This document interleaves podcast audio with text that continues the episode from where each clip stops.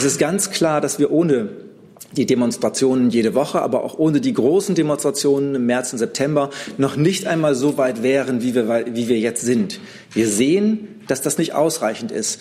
Wir brauchen deswegen an diesem Freitag nochmal ein starkes Signal der Zivilgesellschaft, ein starkes Signal in die Bundesregierung, aber auch ein starkes Signal nach Brüssel und nach Madrid, wo die Weltklimaverhandlungen sind. Guten Tag, liebe Kolleginnen, liebe Kollegen. Herzlich willkommen in der Bundespressekonferenz. Wir beschäftigen uns äh, vor der Klimakonferenz und dem globalen Klimastreik mit Forderungen der Umweltverbände, begrüßen eine Vertreterin und Vertreter von fünf Umweltverbänden in Deutschland. Liebe Hörer, hier sind Thilo und Tyler. Jung und Naiv gibt es ja nur durch eure Unterstützung. Hier gibt es keine Werbung, höchstens für uns selbst. Aber wie ihr uns unterstützen könnt oder sogar Produzenten werdet, erfahrt ihr in der Podcast-Beschreibung. Zum Beispiel per PayPal oder Überweisung. Und jetzt geht's weiter. Nämlich, und in der Reihenfolge werden Sie gleich auch sprechen, Professor Dr. Kai Niebert, der Präsident des Deutschen Naturschutzrings, DNR, Herrn Michael Schäfer, der Leiter Klima beim WWF, Herrn Martin Kaiser, der Geschäftsführer von Greenpeace, Frau Verena Greichen, die stellvertretende Vorsitzende des BUND und Herrn Jörg Andreas Krüger, der Präsident des NABU. Und wie gesagt, Herr Professor Niebert beginnt. Bitte. Vielen Dank, Herr Detjen. Ja, guten Morgen von meiner Seite, meine Damen und Herren. Wie Sie sicher mitbekommen haben, gehen gerade die Klimaverhandlungen in der Bundesregierung in eine heiße Phase. Zehn Monate nach Ende der Kohlekommission äh, wird die Gesetzgebung zum Kohleausstieg nun endlich tatsächlich konkret. Und äh, wir sehen auch, wie die Leitplanken für die Energiewende neu geknüpft werden sollen. Wir möchten in dieser Konferenz heute einen kurzen Ausblick geben auf die anstehende Kohlegesetzgebung, auf die Novelle äh, im Bereich erneuerbare Energien, auf die COP, die anstehende Weltklimakonferenz und auch den Klimastreik am kommenden Freitag. Als wir Anfang des Jahres hier saßen, um die Ergebnisse der Kohlekommission zu kommentieren, habe ich das mit den Worten getan, auch schlechter Klimaschutz ist besser als gar kein Klimaschutz. Wenn ich mir die derzeitigen Entwürfe aus dem Bundeswirtschaftsministerium anschaue, dann muss ich sagen, wir haben da nicht nur schlechten Klimaschutz, sondern wir haben keinen Klimaschutz, wenn nicht sogar Klimaschutzverhinderungspolitik. Zwei Beispiele. Wenn es tatsächlich so kommt, dass äh, die Zertifikate, die CO2-Zertifikate, die frei werden bei der Stilllegung alter Kohlemeiler eben nicht gelöscht werden, sondern weiterhin am Markt bleiben, dann werden wir einen milliardenteuren Kohleausstieg erleben, der eben keinen Klimaschutz nach sich zieht. Das ist das genau das Gegenteil dessen, was die Kohlekommission damals gefordert hat. Und wenn sich auf der anderen Seite das Bundeswirtschaftsministerium durchsetzt, werden wir willkürliche und auch nicht nachvollziehbare Abstandsregelungen für Windräder haben und damit keinen Ausbau, sondern einen Rückbau der erneuerbaren Energien in Deutschland. Vorgeschoben wird dabei häufig die Akzeptanzfrage, dass es eben schwierig ist, Windenergie äh, in Deutschland weiter aufs Land zu bringen. Ähm, wir haben uns die Zahlen da mal ein bisschen genauer angeguckt. Und zwar hat die Fachagentur Wind, also die Stelle, die tatsächlich diese Konflikte tatsächlich auch sich anschauen soll, äh, verschiedene Umfragen gemacht. Und es zeigt sich sehr konstant, dass 82 Prozent der Menschen in Deutschland sich da ein deutlich stärkeres Engagement der Bundesregierung beim Windausbau und damit auch einen Windausbau in Deutschland wünschen. Und selbst wenn man sich äh, diejenigen anguckt, äh, die in der Nähe von solchen Anlagen leben, also genau in diesem 1000 Meter Radius, der da äh, seitens der Bundesregierung im Klimapaket verhandelt wurde. Äh, selbst da zeigt sich, dass acht von zehn Befragten überhaupt keine Probleme mit diesen Windenergieanlagen haben. Wir haben also kein Akzeptanzproblem der Windenergie in Deutschland, sondern wir haben ein Akzeptanzproblem der Windenergie im Bundestag und in den Bundesministerien offensichtlich. Das, was hier deutlich wird, ist, dass die Energiewende in Parlament und in Regierung äh, nicht nur schlecht gemanagt, sondern tatsächlich auch schlecht geredet wird. Unsere Forderung deswegen an die Bundesregierung, an den Bundestag und auch an den Bundesrat an dieser Stelle ist ganz deutlich. Rütteln Sie nicht am Kohlekompromiss, setzen Sie den eins zu eins um. Trennen Sie den Kohleausstieg von dem Ausbau der erneuerbaren Energien. Die EEG-Novelle wird sowieso nächstes Jahr stattfinden. Bis dahin findet man sicherlich auch intelligente Lösungen, wie man den Windenergieausbau in Deutschland vorantreiben statt abwürgen kann. Und drittens haben Sie Mut, tatsächlich eine ökologische Industriepolitik zu betreiben. Ich war vorletzte Woche beim Bundeswirtschaftsminister, der ja zugleich auch Industrieminister ist in Deutschland. Und es ist doch eine Farce, wenn der Chef der deutschen Umweltverbände äh, beim Bundeswirtschaftsminister sitzt und dem Industrieminister sagt, dass er Industriepolitik betreiben soll und nicht Industrieverhinderungspolitik. Vielen Dank, Herr Professor Niebert. Herr Schäfer, bitte.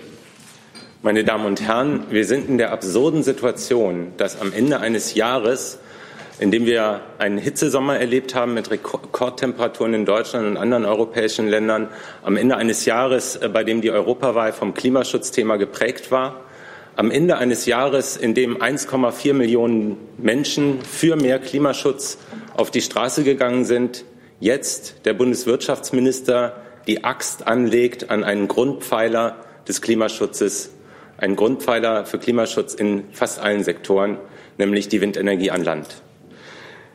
Peter Altmaiers Anti-Windkraftgesetz, das ist die bundesweit einheitliche Abstandsregelung, die im Baugesetz kommen soll, mit dem Kohleausstieg in einem Artikelgesetz verbunden, würde den Windzubau an Land quasi auf heutigem Niveau deckeln und damit verhindern, dass das Ziel der Bundesregierung bis 2030 mindestens 65 Prozent ähm, Stromversorgung aus erneuerbaren Energien zu haben, dass das überhaupt noch in Reichweite bleibt. Der Windzubau ist in diesem Jahr dramatisch eingebrochen, schon ohne dieses Gesetz. Ähm, wir haben einen, äh, den geringsten Zubau seit 20 Jahren, also während des ganzen Jahrhunderts der geringste Zubau in diesem Jahr. Ähm, in den ersten drei Quartalen äh, liegen wir äh, bei einem Rückgang von 80 Prozent gegenüber dem Durchschnitt der fünf Vorjahre. Und jetzt würden diese pauschalen, einheitlichen bundesweiten Abstandsregelungen die Flächenkulisse äh, drastisch einschränken um bis zu 50 Prozent je nach Ausgestaltung. Und das muss verhindert werden. Vielen Dank. Ja, äh, ich bin noch nicht ganz fertig. Ähm, es kann nicht sein, dass während die Bundesregierung die Fassade irgendwie hübsch macht, man gleichzeitig die tragende Wand für Klimaschutz einreißt. Denn die Erneuerbaren brauchen wir nicht nur, um den Kohleausstieg tatsächlich umzusetzen, sondern wir brauchen sie auch, damit Elektromobilität äh, überhaupt zur treibhausgasneutralen Mobilität führen kann. Wir brauchen sie auch, damit in der Industrie äh, bisher fossile Prozesse ersetzt werden können durch ähm, erneuerbare äh, äh von erneuerbaren Energien getragene ähm, äh, Prozesse und wir brauchen sie letztendlich für Klimaschutz in allen Sektoren. Deshalb fordern wir die Bundesregierung auf, am 3.12. im Kabinett diese Gesetzespläne, dieses Anti-Windkraftgesetz komplett vom Tisch zu nehmen. Eine Vertagung auf nach dem SPD-Parteitag ist der falsche Weg. Das möchten wir hier ganz klar sagen. Das muss jetzt vom Tisch, weil es alles konterkariert, was die Bundesregierung zum Klimaschutz äh, immer verkündet und auch die eigenen Klimaziele konterkariert. Wir erwarten, dass die Bundesregierung sich ihrer Verantwortung für den multilateralen Prozess beim Klimaschutz endlich bewusst wird. Bisher ist, der, ist, die Klimaschutzpolitik in diesem Jahr äh, äh, getrieben gewesen von innerparteilichen Machtspielchen, von einem Schwarze-Peter-Spiel zwischen Koalitionspartnern. Wir haben aber eine Verantwortung für den internationalen, multilateralen Klimaschutzprozess, der nur gelingen kann, wenn große Länder, wenn große Industrieländer ähm, auch bereit sind, ihren Beitrag jetzt zu leisten zur anstehenden äh, NDC-Erhöhung. Und da ist eine Grundvoraussetzung, dass Deutschland das kann, dass wir beim erneuerbaren Energienausbau weiter vorankommen und dass wir dieses Anti-Windkraftgesetz vom Tisch nehmen am 3.12. Ja, danke, Herr Schäfer. Und Herr Kaiser, Greenpeace. Ja, guten Morgen. Die Vereinten Nationen haben ja gestern in ihrem Bericht äh, mehr als deutlich gemacht, dass alle Staaten ihre Anstrengungen im Klimaschutz verfünffachen müssen, um das Pariser Klimaabkommen ähm, dem gerecht zu werden und damit aber auch die schlimmsten Folgen des Klimawandels für die Menschen, für die Natur äh, noch verhindern zu können. Das gilt natürlich auch für Deutschland und die Bundesregierung. Und deswegen muss der Kohleausstieg jetzt beginnen und darf nicht um weitere Jahre verschleppt werden. Der zivilgesellschaftliche Konsens, über den wir hier schon berichtet hatten, ist ja wirklich, ähm, hat es ja wirklich geschafft, diametral entgegengesetzte Meinungen von Industrie, Gewerkschaften und Umweltverbänden zusammenzubringen und damit auch in dieser, äh, in dieser gesellschaftlichen Debatte um den Wert einer Demokratie gestärkt. Was wir aber sehen, zehn Monate nach diesem Kompromiss, ähm, steht die Bundesregierung trotz Zusage einer 1 zu 1 Umsetzung Ende 2019 mit leeren Händen da. Kein einziges Kohlekraftwerk wurde zusätzlich stillgelegt. Alle Versprechen, ein Gesetz und einen Beschluss zum Kohleausstieg noch 2019 zu verabschieden, wurden gebrochen. Das ist übrigens auch Konsenslage der Kohlekommission gewesen, bis Ende dieses Jahres die gesetzlichen Prozesse äh, auf den Weg zu bringen. Mittlerweile droht die Verschleppung über 2019 hinaus. Und selbst Stilllegung im Jahre 2020, also dann äh, über zwei Jahre nach dem Kohlekompromiss, äh, sind damit äh, gefährdet, wenn sie überhaupt von dieser Bundesregierung gewollt sind. Der Bundeswirtschaftsminister kündigt diese Vereinbarung des Kohlekompromisses einseitig auf, indem er die Umsetzung mutwillig verschleppt und wissentlich äh, Empfehlungen der Kohlekommission missachtet und nicht umsetzt. Ich gehe da gleich noch mal im Einzelnen darauf ein. Ähm, durchgesickert ist ja der Referentenentwurf vom 11.11. .11. Und äh, unsere vor, vorläufige Bewertung ähm, ist äh, sehr eindeutig. Diese Lücke zur Erreichung des 2020-Ziels, äh, die ja weitgehend geschlossen werden soll, ist in weiter Ferne. Das DIW geht davon aus, dass erst 2025 äh, das mit Business as usual geschlossen werden kann. Und ähm, es gibt keine Anzeigen, dass der Kohleausstieg, der ja am schnellsten die Treibhausgase mindern könnte, hier einen Beitrag leistet.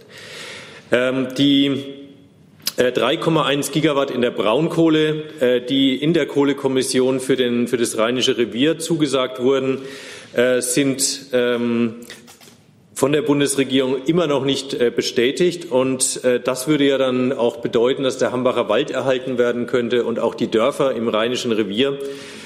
Und ähm, dafür gibt es immer noch keine Anzeigen, dass die Regierung zu dieser Zusage steht. Äh, skandalös ist, dass ein neues Kraftwerk in Deutschland ans Netz gehen soll, obwohl die Kommission an mehreren Stellen äh, gesagt hat, selbst äh, zugelassene, aber noch nicht in Betrieb befindliche Kraftwerke sollen nicht mehr ans Netz gehen. Das betrifft vor allem das Kraftwerk Datteln 4, wo selbst der nordrhein-westfälische Ministerpräsident Laschet jetzt versucht, das schönzureden. Das ist skandalös, was hier passiert und ist gegen die Empfehlung der Kohlekommission. Äh, die gesetzliche Absicherung von Steinkohle und Braunkohle in dem Gesetz ist für den Zeitraum bis 26 nicht verankert, ist aber eine wichtige Voraussetzung dafür, dass äh, die Emissionen nach unten gehen. Und die Revisionstermine für das Abschlussdatum sind auf 32 festgelegt und nicht auf 26, wie in der Kommission ähm, festgelegt. Aus unserer Sicht macht ähm, möchte ich hier auch noch mal deutlich machen, dass diese Umsetzung des Kohlekompromisses von CDU-Minister Altmaier nicht in unserem Namen erfolgt. Was heißt das für uns? Äh, die konsequente äh, Umsetzung des Klimaschutzabkommens wird durch zivilgesellschaftlichen Protest fortgesetzt und verstärkt werden. Und wir rufen den Bundesrat auf, das Strukturstärkungsgesetz so lange äh, aufzuhalten, bis das Kohleausstiegsgesetz im Sinne des Pariser Klimaabkommens, im Sinne des Kohlekompromisses im Bundestag in erster Lesung vorliegt. Vielen Dank. Danke, Herr Kaiser. Frau Greichen, BUND. Jetzt ist die Zeit zu handeln, national, europäisch und international. Die Staatengemeinschaft hat sich mit dem Pariser Ein Abkommen verpflichtet, alles Menschenmögliche zu machen, um die Erdüberhitzung auf 1,5 Grad zu reduzieren zu begrenzen. Doch was die Staaten vorgelegt haben, reicht in keinster Weise. Deutschland ist vom Vorreiter zum Klassenverweigerer geworden. Und unsere Ziele sind nicht nur zu lasch, wir werden sie auch gar nicht erreichen mit dem Klimapäckchen und der Politik, die gerade gefahren wird. Deswegen muss die Regierung in Madrid sich auf der Klimakonferenz für die Erhöhung der Klimaziele einsetzen und dafür, dass nächstes Jahr alle Länder ihre Ziele noch mal anfassen und verstärken. Wichtig ist außerdem eine Verwässerung der Ziele durch internationale Flexibilitäten zu verhindern. Das ist der Artikel 6, der ermöglicht, dass Einsparungen gehandelt werden können und große Gefahren von Schlupflöchern bietet. Wichtig ist, dass wir an allen Stellen und in allen Ländern handeln, statt Zertifikate zu handeln. Die Erdüberhitzung ist bereits angekommen und das heißt auch, dass es Schäden gibt und dass es finanzielle Hilfen braucht. Loss und Damage wird ein wichtiges Thema sein und es ist wichtig, dass die reichen Länder beitragen, dass die, die am meisten betroffen werden, auch entschädigt werden. Jetzt handeln für Klimaschutz und zwar sofort. Noch im Dezember brauchen wir national echten Klimaschutz mit verbesserten Gesetzen, wie meine Vorredner gesagt haben. Wir brauchen in der EU ein aktives Einsetzen von Deutschland für höhere Klimaziele und eine Unterstützung der Langfriststrategie, die auf dem EU-Gipfel verhandelt werden wird. Auf der Klimakonferenz brauchen wir Einsatz von Deutschland für Ambitionssteigerung und internationale Solidarität. Jetzt ist die Zeit zu prüfen, ob die schöne Rhetorik auch mit guten Taten unterlegt wird oder nicht. Danke, Frau Greichen. Und abschließend Herr Krüger-Nabu. Ja, meine Damen und Herren, die Zeit zum Handeln ist jetzt. Das haben Sie jetzt mehrfach schon gehört. Und äh, wir haben beschrieben, dass momentan die heiße Phase der deutschen Klimapolitik, aber auch die Vorbereitung für die europäische Ratspräsidentschaft Deutschlands im nächsten Jahr ansteht. Wir haben gesagt, äh, Deutschland fährt mit leeren Händen nach Madrid. Und wir möchten nochmal unterstreichen, wie sehr das ein Risiko ist. Ein Risiko nicht nur für das Klimaziel der Welt, das die Staaten sich vereinbart haben, Risiko auch für uns in Deutschland. Wenn man sich anschaut, gestern ist der Monitoringbericht zum Klimawandel veröffentlicht worden vom Umweltbundesamt. Und es wird ganz klar gesagt, der Klimawandel ist auch hier angekommen. Das ist etwas, was wir alle in diesem Sommer und im letzten Sommer gespürt haben und was zunehmend auch zeigt, äh, wie sich Wirtschaft, Landwirtschaft, wie sich das Leben in den Städten unterm Klimawandel verändern wird. Die Klarheit dessen, dass wir handeln müssen, ist, denke ich, bei jedem angekommen. Und Deutschland riskiert mit dem, was er macht, was momentan passiert, ganz klar auch seine Vorreiterrolle als Industrienation, als Wirtschaftsnation, die Lösungen anbieten kann im eigenen Land, als auch für andere Länder auf der Welt, um eben Klimawandel und Fortschritt voranzubringen. Stattdessen sehen wir eine andere Bewegung in einigen Ministerien und Parteien. Und das ist die Frage, wie gehen wir denn mit NGOs um, die uns da regelmäßig kritisieren? Das sind die Diskussionen darüber, dass das Gemeinnützigkeitsrecht geändert werden soll, um eventuell politische äh, Kommunikation von Organisationen einzuschränken. Das ist die Diskussion um die Einschränkung von Klage- und Mitbeteiligungs- und Rechten äh, von zivilgesellschaftlichen Organisationen. Da sagen wir ganz klar, das halten wir für einen Irrweg, den die Regierung und den die Ministerien und Parteien nicht weiter verfolgen sollten. Was wir brauchen, ist eine Aufbruchsstimmung. Und wir rufen als Umweltverbände dazu auf, dass Allianzen gebildet werden. Allianzen, die auch neben der Bundesregierung, aus der Mitte des Bundestages heraus, aus den Ländern und der Länderkammer heraus, aber durchaus auch in der Zusammenarbeit mit Wirtschaftsakteuren, mit Wirtschaftsverbänden, dass jetzt eben auf vielen Wegen versucht wird, die oft noch sehr abstrakte Rhetorik von Klimaschutz und Klimaschutzgesetzgebung und all diesen Dingen wirklich mit Leben zu erfüllen, um da Fortschritte zu erzielen. Wir rufen deswegen dazu auf, jetzt am Freitag nochmal ein starkes Signal zu setzen. Wir laden die Menschen ein, erneut mit uns zu demonstrieren für ein Signal an die Bundesregierung. Es ist ganz klar, dass wir ohne die Demonstrationen jede Woche, aber auch ohne die großen Demonstrationen im März und September noch nicht einmal so weit wären, wie wir, wie wir jetzt sind. Wir sehen, dass das nicht ausreichend ist. wir brauchen deswegen an diesem Freitag nochmal ein starkes Signal der Zivilgesellschaft, ein starkes Signal in die Bundesregierung, aber auch ein starkes Signal nach Brüssel und nach Madrid, wo die Weltklimaverhandlungen sind. Und wir als Umweltverbände werden mit aller Kraft unterstützen, was da am Freitag passiert und freuen uns über jeden und jede, die mit uns demonstriert. Vielen Dank. Vielen Dank, Herr Krüger. Damit sind wir bei Ihren Fragen. Herr Jung hatte sich gemeldet. Ja, fangen wir an. Ja, guten Morgen. Ähm, Herr Niebert, Herr Kaiser, Sie hatten ja zugestimmt dem, dem Kohlekompromiss. Bereuen Sie das jetzt im Nachhinein? Also gerade wenn man mit der Politik, sage ich mal, äh, spricht, beziehen die sich ja auch oft auf Ihre Mitzustimmung. Also da wird dann, ja, wenn selbst die Umweltverbände sagen, das war ganz toll, ähm, ist, ist, äh, bereuen Sie das mittlerweile? Und äh, Sie haben sich jetzt insbesondere auf Herrn Altmaier eingeschossen, sage ich mal. Wie ist das denn mit der Kanzlerin an sich? Äh, mit der Umweltministerin, die hat ja auch dem allen zugestimmt, jetzt auch in den letzten Monaten im Kabinett, äh, auch in Sachen Windkraft, hat uns das im Umweltministerium bestätigt, dass sie da zugestimmt hat. Die Frage, ob ich das bereue, kann ich ganz klar mit Nein beantworten. Äh, wir haben lange gerungen in dieser Kommission und ich habe natürlich auch lange mit mir selber gerungen, ob das Kommissionsergebnis klimapolitisch und auch klimaphysikalisch vertretbar ist. Äh, das Ergebnis an sich, äh, mit dem, was wir da festgeschrieben haben, war war damals schon nicht vertretbar, ähm, aber wir haben Revisionszeitpunkte eingezogen, wo nachgesteuert werden kann. Und das wird mit der Anhebung der, der, der internationalen Klimaschutzverpflichtungen der Europäischen Union, die Frau von der Leyen ja auch angekündigt hat, dann auch passieren. Von daher den Teil ganz klar mit Nein beantwortet. Ähm, das, was wir jedoch sehen im Moment, ist doch eine, eine absurde Situation, dass alle, die da in dieser Kommission tatsächlich an ihre Grenzen gegangen sind, das sind ja nicht nur wir, sondern das sind die Gewerkschaften ganz genauso, das sind die Regionen ganz genauso. Äh, wir erleben jetzt diese, die Situation, dass genau diese Verbände gemeinsam, gemeinsame Briefe an die Bundesregierung schreiben müssen, um diesen breit und hart ausgehandelten Konsens tatsächlich auch umzusetzen. Und ich halte es äh, nicht nur für, für fahrlässig, sondern was da passiert ist zum Teil mit Vorsatz Vorsatz, dass dieser Kompromiss mhm. aufgekündigt wird. Da steht der Bundeswirtschaftsminister mit seinem Entwurf im Moment ganz vorne mit dran.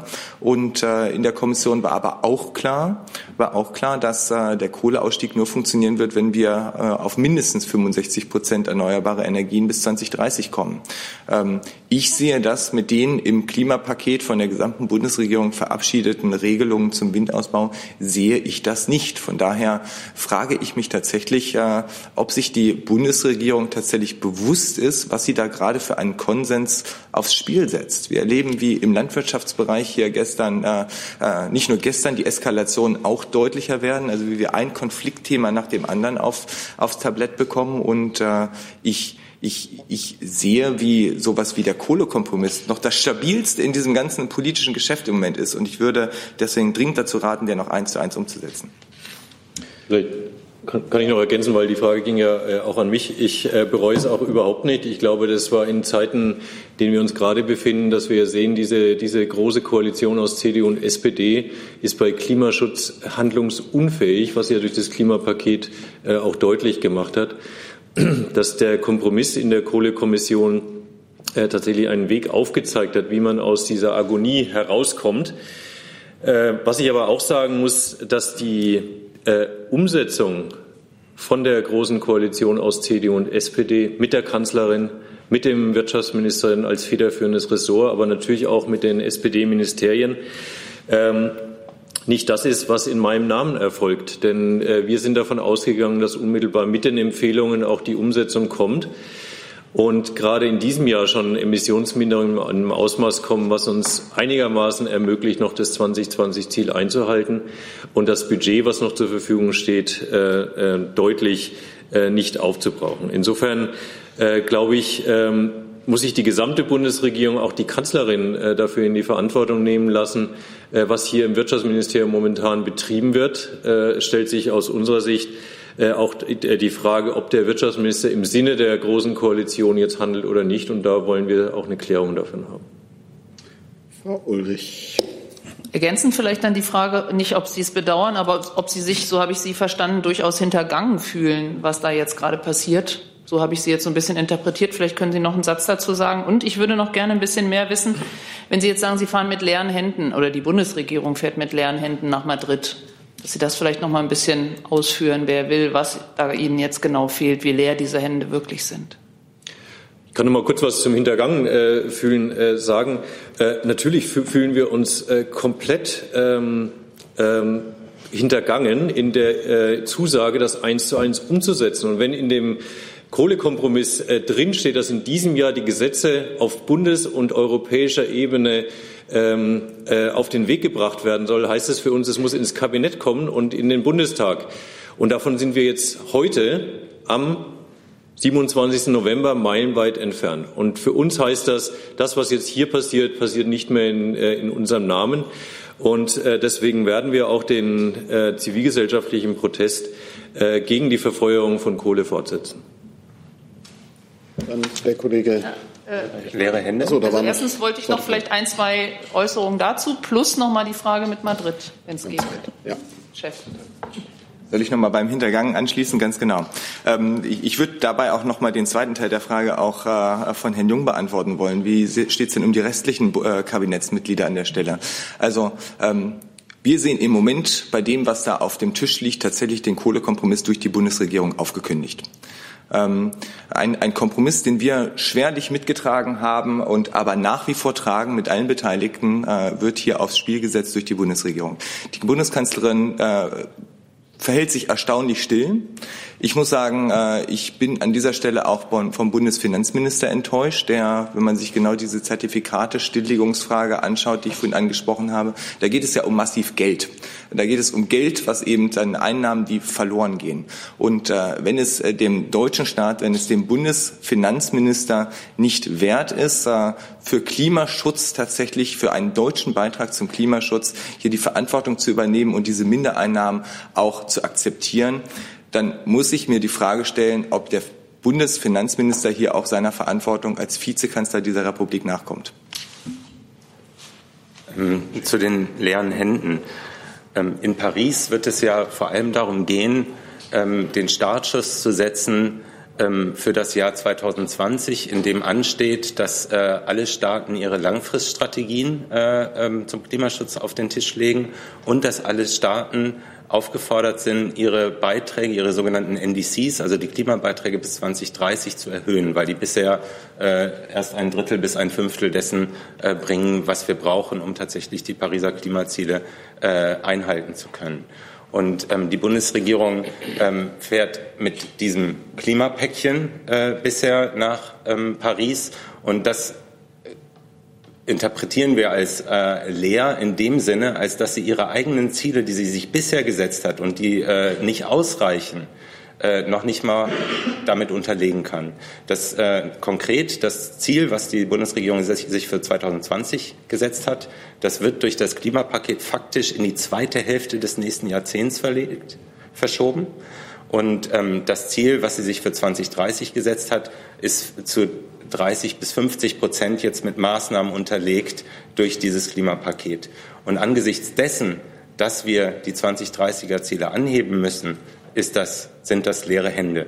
Sie hat allerdings immerhin eine Chance und äh, da, da, richten wir jetzt auch unsere ganze Hoffnung und Aufmerksamkeit drauf, ähm, das ein wenig zu heilen, indem sie dazu beiträgt, dass die Europäische Union auf ihrem Gipfel in, äh, Mitte Dezember zum Ende der COP äh, ihr ihre Langfriststrategie beschließt, die sie äh, in Paris abgeben, also nach dem Pariser Abkommen abgeben muss, und zwar die Klimaneutralität bis spätestens 2050. Die Kommission hat hier einen sehr guten Vorschlag gemacht, der dieses Konzept auch verbindet mit äh, neuer wirtschaftlicher Stärke für Europa, der es wirtschaftspolitisch definiert und ähm, umsetzt. Die Europäische Kommission wird vorab einen Just Transition ähm, Fund äh, vorlegen, um auch äh, die osteuropäischen Mitgliedsländer hier mitzunehmen. Und da sehen wir die Bundesregierung ganz massiv in der, Auf, äh, in der Aufgabe, nicht nur ihre Hand zu heben für diese Langfriststrategie, sondern sich intensiv dafür einzusetzen, dass die Einstimmigkeit da erreicht wird.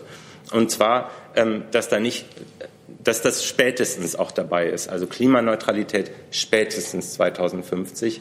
Und ähm, dass diese, diese langfristigen Ziele, die ersetzen zwar nicht das kurzfristige Handeln, aber es wäre für den internationalen Prozess ein extrem wichtiger Schritt, wenn das zum Ende der COP hin von der Europäischen Union kommt.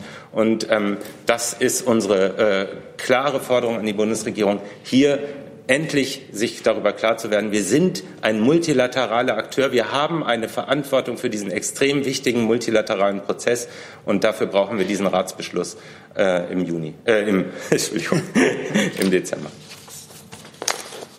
Gut, dann der Kollege dort, dann Thilo Jung. Ja, Andreas Lochner von Monte. Ich würde gerne zwei Fragen noch mal zum Thema Kohleausstieg stellen. Und zwar zum einen zum Thema Braunkohle. Da ist ja im, im, Kompromiss vermerkt, dass es eine einvernehmliche Lösung geben soll. Die fehlt ja bisher offenbar. Ähm, da würde ich gerne von Ihnen wissen, ähm, ja, was sollte denn die Bundesregierung sonst tun, äh, wenn eben diese einvernehmliche Lösung bisher nicht zustande kam? Und die zweite Frage, Sie haben es erwähnt, der 65 Prozent, das 65 Prozent Ziel 2030 für die Erneuerbaren, da stehen jetzt mit, dem, mit den Windregelungen, die anstehen, Zweifel dahinter.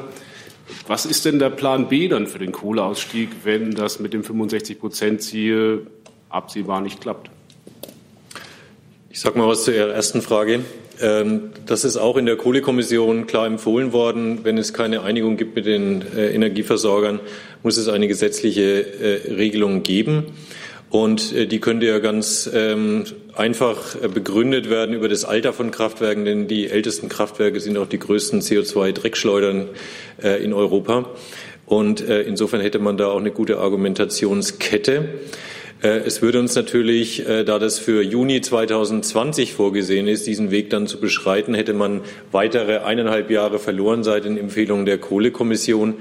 Deswegen wollen wir, dass es eine einvernehmliche Lösung jetzt gibt mit den Betreibern, die möglichst für dieses Jahr, spätestens nächstes Jahr Abschaltungen und Drosselungen ermöglichen, dass die Emissionen wirklich sofort absenken können. zu der anderen Frage gerne die Kollegen, Kollegin. Ja, würde was sagen, Frau Greichen? Also wenn die 65 Prozent Erneuerbare nicht erreicht werden, dann bringt das natürlich den Kohleausstieg in Gefahr. Und das muss man auch ganz klar sagen. Es ist nur zusammen ein Paket. Also 65 Prozent reicht ja aus unserer Sicht noch nicht mal. Und wenn jetzt der erneuerbaren Ausbau abgewirkt ist, jetzt wo die Technik billig ist und gut getestet, äh, das ist fahrlässig auf die lange Sicht. Und ich muss auch sagen, dass mir gefehlt hat der Krisengipfel Windkraft, wenn jetzt Windkrafthersteller ihre Stellen abbauen. In wichtigen Regionen, also wo diese Arbeitsplätze ähm, ausschlaggebend sind und in einer Technologie und in einer Zukunftsbranche, die wir brauchen.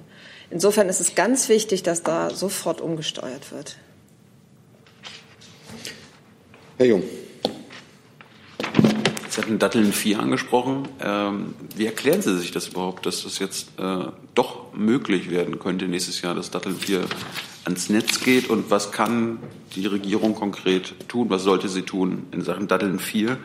Äh, und wie bewerten Sie, dass im BMWI ja nicht nur Windkraft gegnerische Politik gemacht wird, sondern auch äh, Vorsitzende von Vereinen die äh, Windkraftgegner sind, also als, werden als Fundamentalisten sogar beschrieben, äh, im BMWI arbeiten und dort anscheinend um die Ecke Einfluss haben.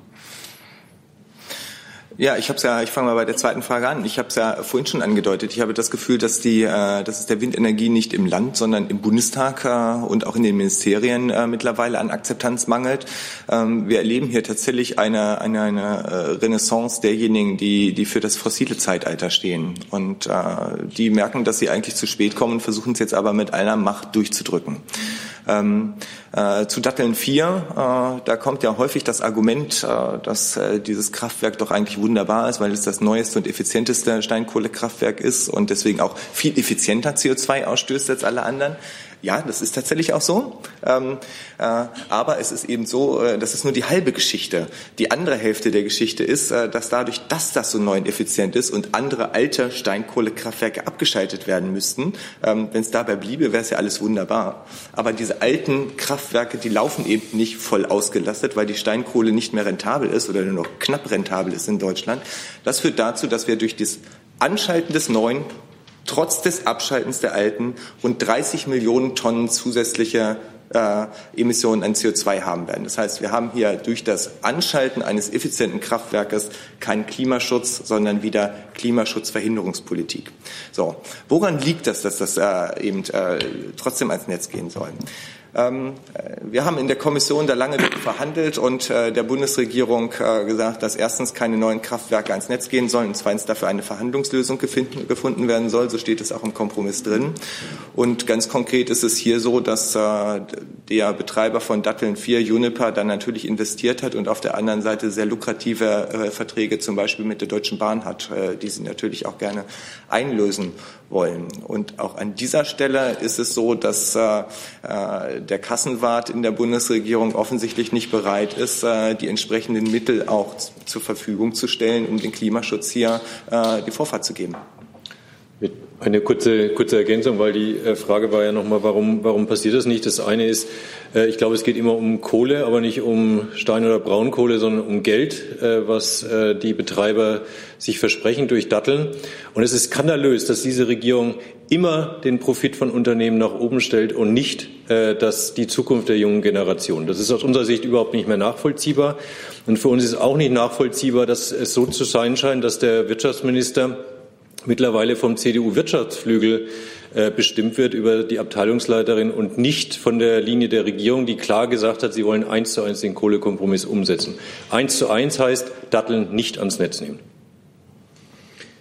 Zusatz, ja. Sie hatten ja schon öfter klimaneutral verwendet, Klimaneutralität. Da verstehen ja offenbar auch viele immer was anderes drunter. Die Politik, äh, habe ich das Gefühl, was anderes als zum Beispiel Wissenschaftler. Könnten Sie noch mal kurz definieren, was Sie unter klimaneutral verstehen? Weil es auch im, im, in den Medien immer hin und her geht. Ich mache das gerne, aber überlasse auch mal den anderen das Wort. Na, Herr Niebert. Genau. Also Klimaneutralität bis 2050 heißt für uns, dass 2050 nicht mehr CO2 aus äh, menschengemachten Prozessen ausgestoßen werden darf, als äh, äh, tatsächlich wieder gebunden werden kann. Ähm, und äh, das heißt ganz konkret, dass wir bis Mitte der 30er Jahre im Energiesektor auf Null runter sein müssen, dass wir ab Anfang der 2030er Jahre auch in der Mobilität keine fossilen Verbrenner mehr auf die Straße bringen dürfen. Ähm, und wir müssen tatsächlich an einigen Stellen, ja, das ist die große Frage, die Sie wahrscheinlich ansprechen, Klimaneutralität, äh, kauft man diese Klimaneutralität im Ausland ein, indem man da kompensiert, also äh, irgendwo Wälder aufforstet, statt hier tatsächlich Leistung zu erbringen oder gar CO2 im Boden verpresst, äh, statt es gar nicht erst auszustoßen. Das sind ja die zwei Konfliktthemen an der Stelle. Wir sagen ganz klar, die Maßnahmen müssen erstens im Land erfolgen und zweitens äh, die Frage des, äh, des Verpressens von CO2 ist tatsächlich keine ganz einfache. Da gibt es auch in unseren Verbänden unterschiedliche Expertisen dazu. Ähm, äh, ganz klar ist bei allen Verbänden, äh, wir müssen in der Mobilität, wir müssen in der, äh, im Stromsektor komplett auf Null runter, was die Emissionen angeht. Äh, dann wird es wahrscheinlich in der Industrie auch 2050 noch eventuell einen Rest geben, den man dann irgendwie anders kompensieren muss. Ähm, aber auch da müssen größte Anstrengungen unternommen werden, um tatsächlich auf Null zu kommen. Und das Ganze deutlich vor 2050. Es gibt äh, ja durchaus die, die Forderung, da auch schon 2030 oder 35 CO2-neutral zu sein. Ähm, klimapolitisch, klimawissenschaftlich ist das angemessen. Mir fehlt mit der Politik der letzten zehn Jahre die Fantasie, wie wir das erreichen sollen. Herr Jessen, dann die Kollegin dort. Wir erleben das auch in diesem Raum relativ häufig, wie von Seiten der Bundesregierung, äh, und zwar namentlich sowohl Wirtschaftsministerium als auch Kanzleramt, damit äh, die Kanzlerin ähm, die Bedeutung der Akzeptanz äh, in letzter Zeit sehr stark hervorheben. Herr Niebert, ist das eigentlich so, dass wenn vor allem Peter Altmaier das macht, er damit äh, Sorgen benennt, Probleme benennt, oder schafft er sie damit eigentlich erst? Durch das, durch das wiederholte Ansprechen so einer Akzeptanz, man kann das ja auch als Signal an Gegner verstehen, ähm, leistet nur ordentlich Widerstand, macht ordentlich Krach, dann äh, werdet ihr schon erfolgreich sein. Sehen Sie zumindest objektiv eine solche Funktion? Und zum Zweiten könnten Sie drei Punkte benennen, welche die sofort nötigsten wären, um das, was äh, an Klimapolitik getan werden muss, auf den Weg zu bringen. Mhm. Was die Akzeptanz angeht, äh, da gebe ich Ihnen vollkommen recht. Ich habe es vorhin anhand der Zahlen dargestellt. Äh, die Akzeptanz für die Windenergie im Land ist da. Selbst in den Regionen, in denen äh, es deutlich Windenergieanlagen gibt, ist sie da in der Breite. Die schweigende Mehrheit ist dafür. Es gibt natürlich einzelne sehr lautstarke Proteste. Das will ich gar nicht verhehlen. Wir haben aber an dieser Stelle, wenn ich mir, wenn ich das vergleiche mit dem Klimaschutz, da haben wir breite Zustimmung für den Klimaschutz in der Gesellschaft und wir haben sehr lautstarke Proteste auf der Straße für Klimaschutz. Die Fridays for Future werden ja am Freitag wieder aufrufen, gemeinsam mit einigen unserer Verbände. Und wir haben bei der Windenergie eine ganz andere Lage. Wir haben auch da breite Zustimmung in der Gesellschaft, breite Zustimmung selbst in den Regionen und einzelne lautstarke Proteste. Und diese lautstarken Proteste werden von einzelnen Akteuren in dieser Bundesregierung völlig überhöht, um damit eine Blockade in der Windenergie tatsächlich zu schaffen. Das ist ein Problem. Und da würde ich sagen, handelt die Regierung tatsächlich auch nicht ehrlich. Weder ehrlich zu ihren Wählern, noch ehrlich zu den jungen Menschen in diesem Land, noch ehrlich zu sich selbst, weil sie eben äh, die, den, den, den Willen der Mehrheit in diesem Lande und auch der Mehrheit in den Regionen äh, äh, widerspricht. So, jetzt war die Frage, drei Punkte, um tatsächlich schnell äh, auf, äh, auf einen guten Pfad zu kommen. Um schnell auf einen guten Pfad zu kommen, brauchen wir am 3.12. tatsächlich, das ist die nächste Kabinettssitzung, brauchen wir den Kabinettsentwurf für das Kohleausstiegsgesetz. Und wir müssen dazu auch, äh, zweiter Punkt, äh, den Ausstieg so umsetzen, wie er verhandelt ist, nämlich äh, ab 2018, so steht es äh, im Kompromiss drin, 2018 werden wir nicht mehr erreichen, 2019 werden wir auch nicht mehr erreichen, aber sofort mit den Abschaltungen anzufangen und nicht erst 22 anzufangen. Das war ja vorhin auch die Frage, ähm, äh, die Frage, was passiert denn, wenn es eben nicht zur Abschaltung kommt? Ähm, das, was wir im Moment erleben, ist ein, um den Punkt mal ein bisschen ausführlicher zu machen, ist ein, ein Aufstauen des Kohleausstiegs. Wir haben nicht 19 abgeschaltet. wenn es nach dem Willen der Bundesregierung und den Betreibern geht, werden wir auch nicht 20 und 21, sondern 22 abschalten.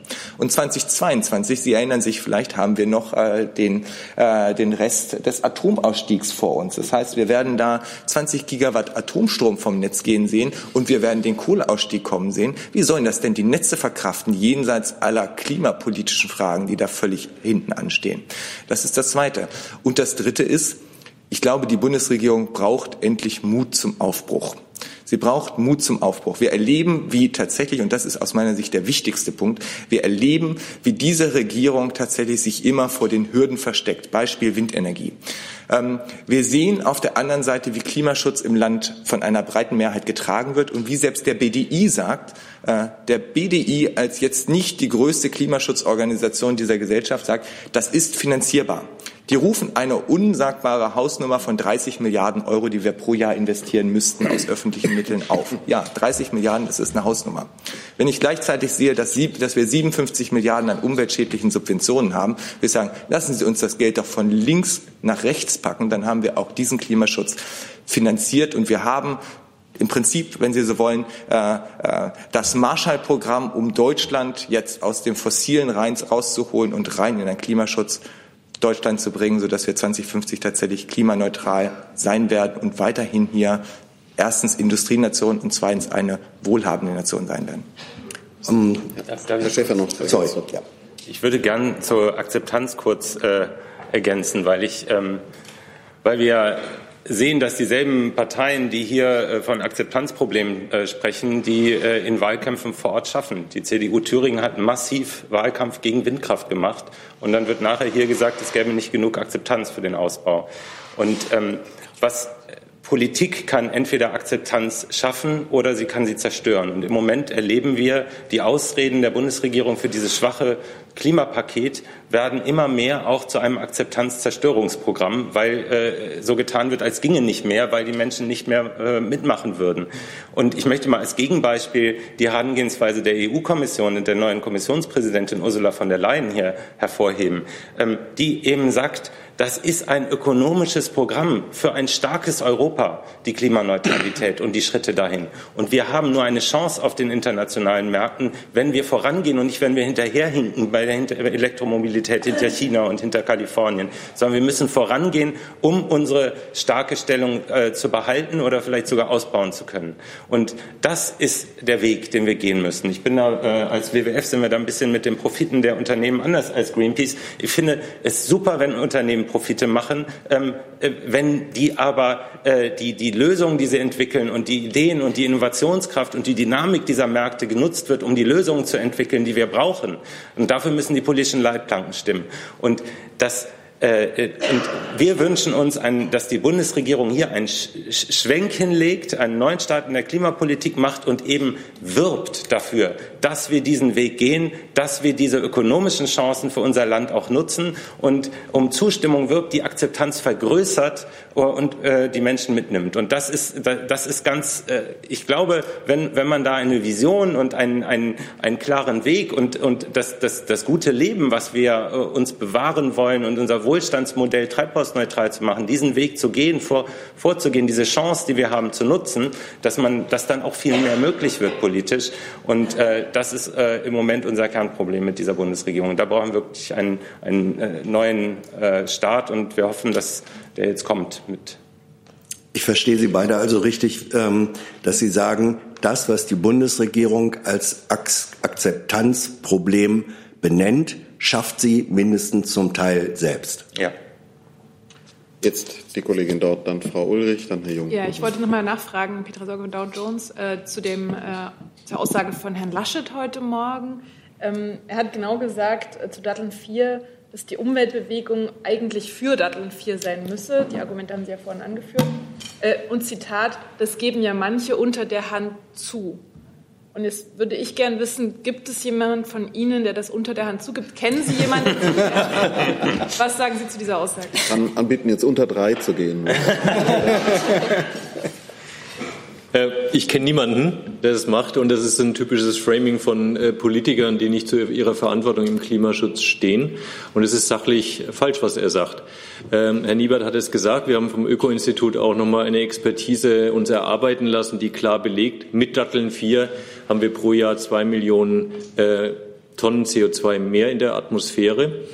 Und es ist äh, auch absurd, äh, zum einen den Kohlekompromiss äh, damit mit Füßen zu treten und zum anderen äh, auch für Deutschland ein Signal zu senden in einer Zeit, wo die Vereinten Nationen sagen, die Anstrengungen müssen verfünffacht werden, um die Emissionen nach unten zu bringen, ein neues Kraftwerk ans Netz zu bringen.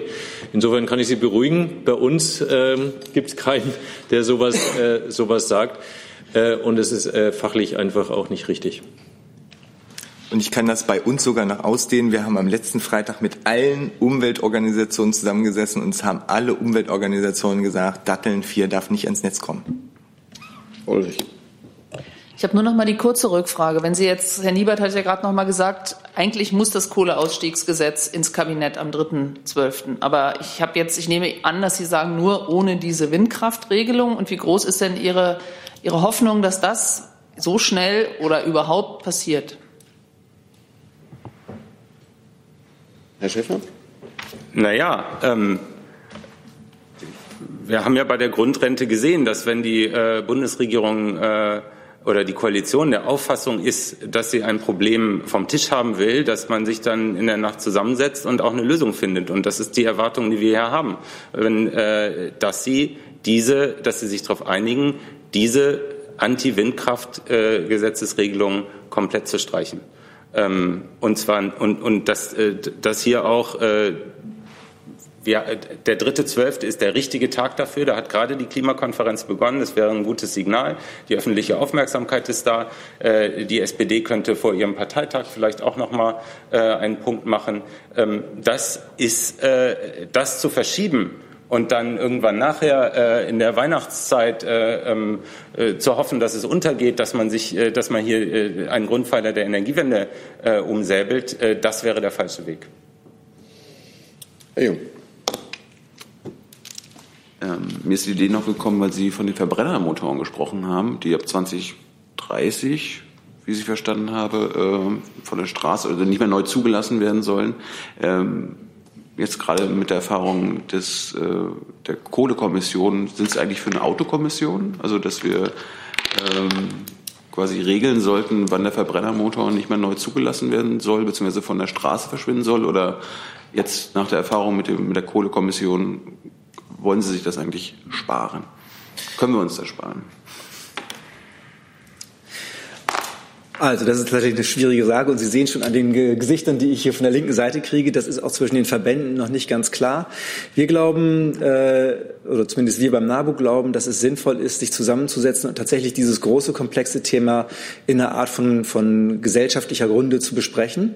Ob man gleich immer Kommission sagt, äh, wissen wir nicht, aber dass man im Prinzip wirklich mal zusammenbringt, was zusammenzubringen ist, weil wir ansonsten immer das Problem haben, dass diese vielen Dinge, die zusammen gedacht werden müssen, wenn man sagt, wir bauen den, wir gehen raus aus dem Verbrenner, wir brauchen Elektromobilität. Elektromobilität ist aber nur sinnvoll, wenn es erneuerbare Energien gibt, wenn es eine vernünftige Ladeinfrastruktur gibt, wenn wir Kreislaufführung für die Materialströme haben, weil wir ansonsten nur unseren ökologischen Fußabdruck weltweit ins Unermessliche steigern.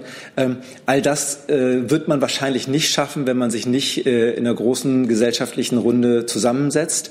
Wenn man das Verkehrskommission nennen möchte, dann kann man das Verkehrskommission nennen. Und, ähm, aber Sie merken, dass die Verbände da noch nicht alle einer Meinung sind. Gegen, Ansonsten Gegenstimme? Ja, genau. Keine Gegenstimme. Was, es, es, es gab ja eine Mobilitätskommission. Es gibt sie auch nach wie es vor. Gibt sie noch, es gibt sie wie aber vor. sie leistet natürlich noch nicht das, was wir eigentlich brauchen. Ganz genau. Und im Gegensatz, der große Unterschied zwischen der Mobilitätskommission und der Kohlekommission war, wir hatten in der Kohlekommission äh, genug politische Störungen von außen, oder Martin? Ich glaube, das kann ich durchaus sagen. Ähm, äh, in der Mobilitätskommission waren die sehr offen. Da haben wir es ja tatsächlich erlebt, dass letztes Jahr dann auch äh, der Verkehrsminister die Ergebnisse von einzelnen Arbeitsgruppen einfach einkassiert hat, äh, weil sie ihm missliebig waren. Ähm, und so kann man natürlich keine Kommission aufsetzen. Entweder ich merke, dass ich als Bundesregierung nicht in der Lage bin, die großen Herausforderungen anzugehen und setze Kommissionen ein und lasse die das machen, dann muss ich sie aber auch arbeiten lassen. Oder aber ich mache es selber. Ich finde es hingegen noch ein, äh, ein, ein ganz spannendes Instrument, was wir gerade in Frankreich sehen. Ähm, äh, Frankreich hat auch wahnsinnige Probleme, seine 2030-Ziele zu erreichen und die haben daraufhin äh, Klima, einen Klimakonvent gegründet, äh, wo eben nicht Lobbyorganisationen, sondern äh, ein repräsentativer Querschnitt von Frankreich, Klein-Frankreich, 150 Französinnen und Franzosen zusammengerufen wurden, um ein Konzept auszuarbeiten und es der Bundes, äh, der, äh, der Regierung vorzulegen. Ähm, dieses Jahr jährt sich ja zum 50. Jahrestag die Rede von Willy Brandt, mehr Demokratie wagen. Wenn ich mir anschaue, welche Zustimmung es in der Bevölkerung für Klimaschutz gibt, wenn ich mir anschaue, welche Zustimmung es in der Bevölkerung auch für einzelne Klimaschutzmaßnahmen gibt, würde ich sagen, täte auch diese Bundesregierung gut daran, wenn sie es nicht selber schafft, der Bevölkerung mehr Verantwortung zu übertragen und dann aber auch tatsächlich diese Kommission in welcher Form auch immer arbeiten zu lassen und dann aber auch die Ergebnisse ernst zu nehmen. Jetzt hatten wir noch Ihre Frage, bitte. Ja, ähm, Jörg Staude, Klimareporter. Ich habe eine Frage an Herrn Krüger. Sie äh, sagten ja erst, wir wären noch nicht so weit, äh, wie wir jetzt sind, wenn diese Bewegung nicht gewesen wäre, Fridays for Future und sowas. Ähm, aber muss man nicht, äh, wie sehen Sie die Perspektive dieser Bewegung auch jetzt Klimastreik, globaler Klimastreik, Ende Geländemachtaktion. Man muss aber sagen, bis jetzt war es ja politisch relativ erfolglos.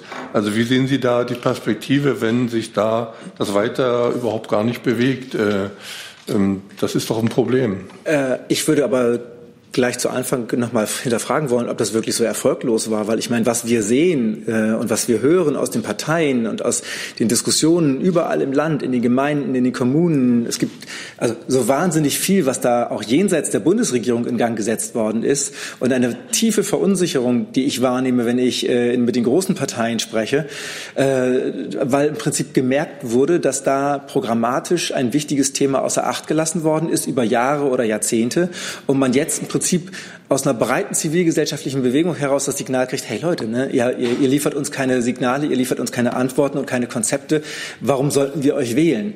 Also ich würde sagen, das hat sich sehr, sehr gelohnt was da äh, an Demonstrationen auf den Weg gebracht worden ist. Und jetzt geht es in der Tat darum zu sagen, okay, wie kriegen wir es so hin, dass wir in dieser Gesellschaft den Impuls, den die Fridays und die anderen Demonstrationsgruppen leisten, wie kriegen wir das in Konzepte umgesetzt und dann tatsächlich auch mal in wirksame Maßnahmen? Weil ich meine, das ist ja das Mysterium, dass wir so wahnsinnig viel Konzepte und Papiere und sowas haben und wir reden über Klimaschutz und Klimawandel seit 25 Jahren. Vieles von dem, was wir heute diskutieren, wissen wir eigentlich auch schon viel länger. Wir haben auch vieles versucht und an, an Pflastern geklebt, so nenne ich das immer. Aber wo haben wir die Wirksamkeiten denn wirklich mal nachverfolgt? Wo haben wir die Wirksamkeiten tatsächlich mal, wenn sie dann nicht da waren, äh, so da zum Anlass genommen, nachzuschärfen?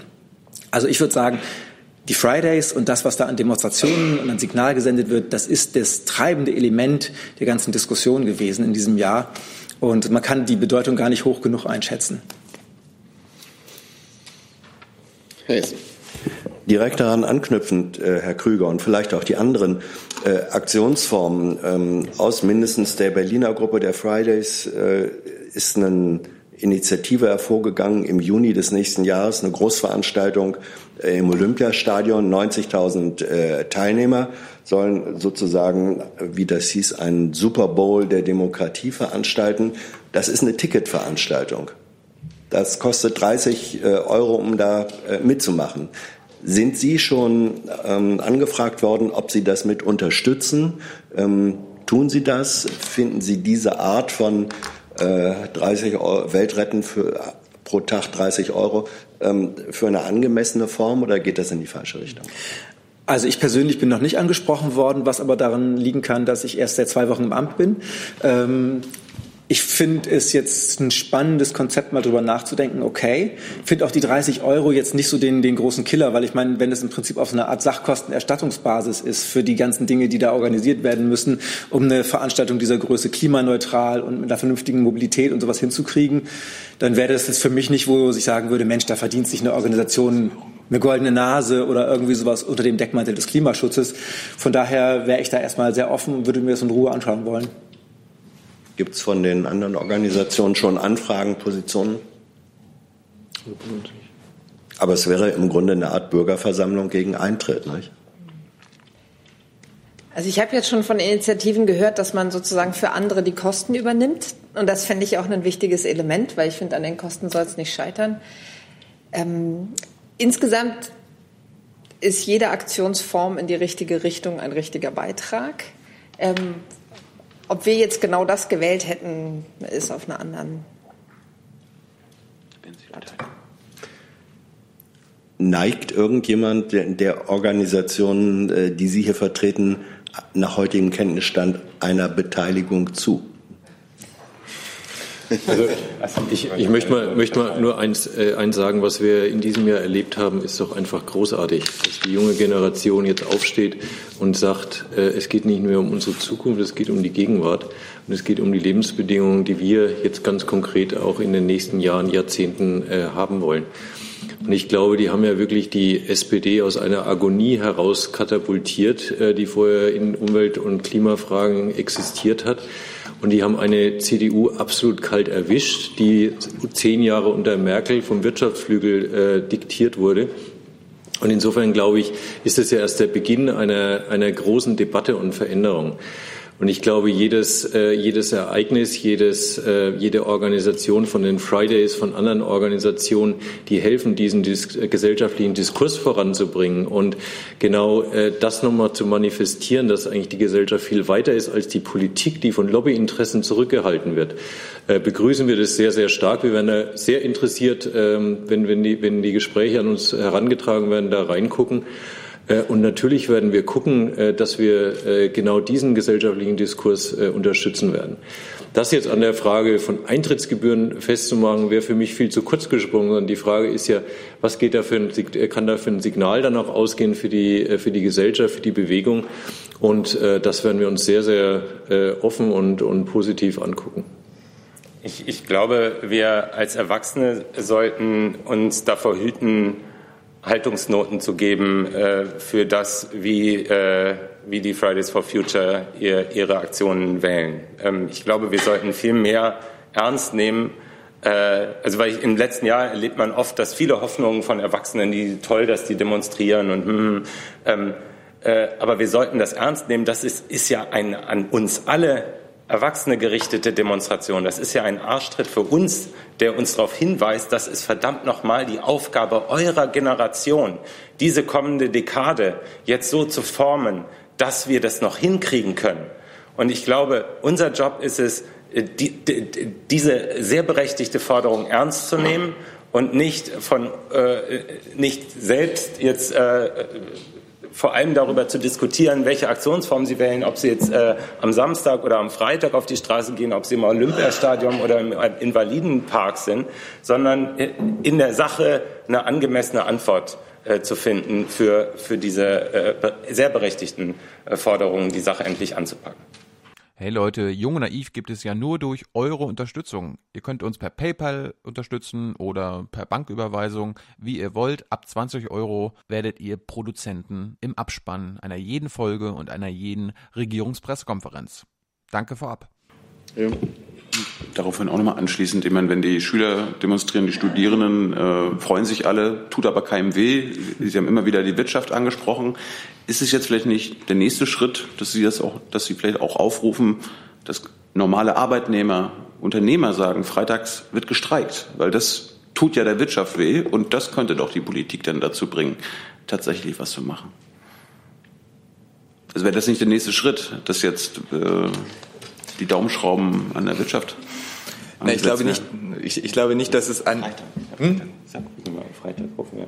Genau. Ich glaube nicht, dass es äh, an uns ist, da jetzt aufzurufen. Wir hatten ja durchaus auch Solidarisierung während der letzten Demonstration seitens der Gewerkschaften äh, mit den Fridays for Future, wo die äh, ganz deutlich gemacht haben, äh, ausstempeln und mitstreiken.